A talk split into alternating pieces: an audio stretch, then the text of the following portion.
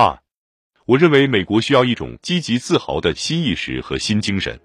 现在越南战争既已结束，我感到我在创造这种意识和精神方面就能有所作为了。我感到美国人中的沉默的大多数主要以中西部、西部和南部为基地，从来就没有人鼓励过他们，在控制国家的关键机构方面同东部自由派上层分子做一番有力的竞争。鉴于即将袭击我和我的政府，并使我的总统任期提前结束的丑闻，这看来也许具有讽刺意味。然而，在一九七三年刚开始的头几个月里，我正计划在美国做一个积极的领导榜样。当然。我也希望是个令人鼓舞的榜样，这个榜样会成为重新产生乐观主义、决断和民族自豪感的基础和动力。在我第二届任期内，我想要在三个主要领域进行改革。我要改革预算，停止那些浪费而且无效的计划，并计划大规模改组和精简联邦政府的官僚机构和白宫工作人员。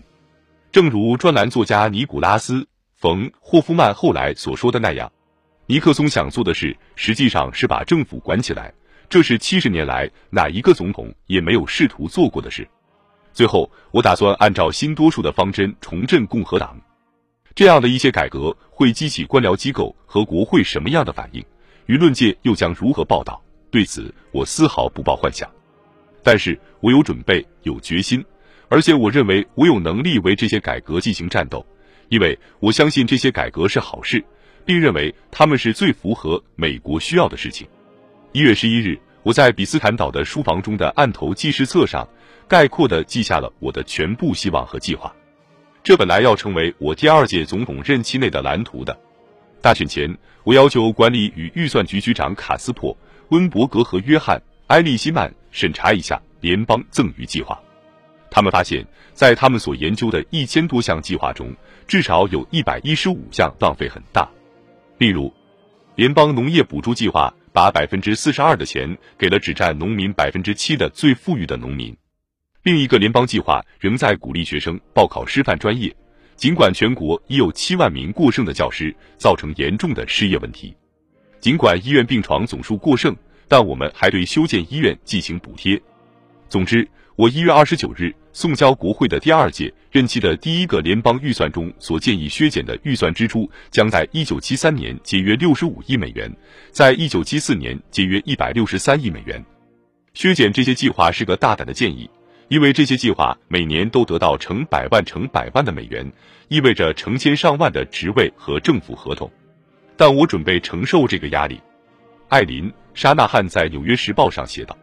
怀疑论者是从来不相信有人会真正下决心干一件事情的，而尼克松对待这些目标却这么认真，真使他们百思不得其解。我们终于提出要改组、缩减或取消伟大的社会残余的那些庞大的计划，他们在帮助穷人方面什么事也没干，而目前主要是为执行计划的联邦官僚的利益服务的。在经济机会局的二十五亿元经费中，有百分之八十五的钱还没有到穷人手里，便作为薪金和一般管理费用花光了。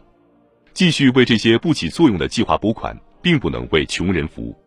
但我准备接受国会中那帮为穷人说话的人、自由派和舆论界必然要提出的指责，说我们提出削减的建议是冷酷无情。不用等多久，果然这些指责就都来了。尼克松总统的新预算使人们大吃一惊。这个新预算想要把他自己所笃信的劳动道德观念强加给我们整个社会。约瑟夫·克拉夫特的原意是要批评我，但在我听起来，他却像音乐一样悦耳。一年前，早在1972年1月24日，我就向国会提出请求，对联邦开支定一个最高限额。由于国会只对单个拨款计划进行投票，从来没有一个办法控制总预算。某些有价值的计划可能最终会造成政府赤字开支，然而从来没有要众议员和参议员对此承担责任，因此这些立法人员们两面沾光，不论他们的良心、他们的选民和他们本党领袖要他们投票赞成什么花钱的议案，他们都可以这样投票，而又不必因为联邦赤字开支造成了通货膨胀和税收增加而挨骂。毋庸赘言，对于取消这个舒服的特权。国会方面从来不热心，可是他们却也成立了一个委员会，要为控制预算提出新的办法。一九七三年一月，我又向国会要求，不仅把一九七三年的开支限制在两千五百亿美元之内，而且要他们同意一直到一九七五年都要给开支规定一个极限。许多议员真诚而认真的关心将由谁来决定优先批准哪些开支项目以及使用什么标准的问题，但有些议员则被这样的前景吓怕了。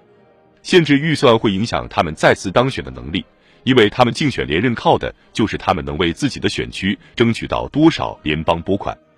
我对哪些计划需要优先批准拨款做了一番选择，现在要由国会来这样做了。一个记者在《纽约时报》上写道：“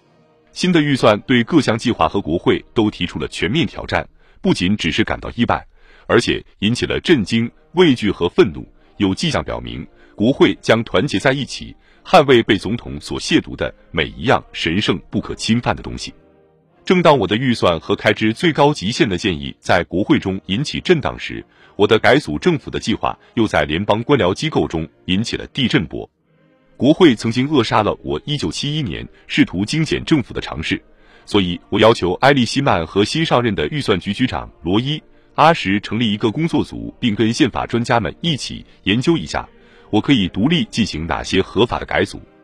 他们的意见是我实际上可以凭行政权力建立一个跟我一九七一年提出的改革建议非常接近的体系。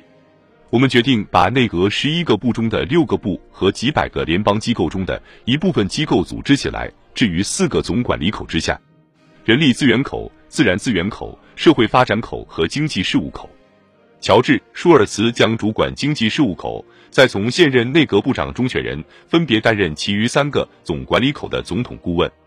这些人对他们主管的所有计划直接对我负责。例如，在一九七二年，某一个由联邦政府提供经费的城市改建计划，为了要买一项建筑器材，就要经过七十一个人签字。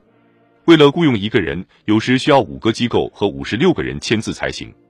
有九个联邦政府的部和二十个局都对教育计划负有责任。一个地方上的给水和排水计划要牵涉到七个局。在我的改组计划中，主管各口的总统顾问将负责消除这种重复和无效率的现象。我也宣布，我再一次下决心要打破联邦政府对国家税收的前置，而把有些税收归还给地方。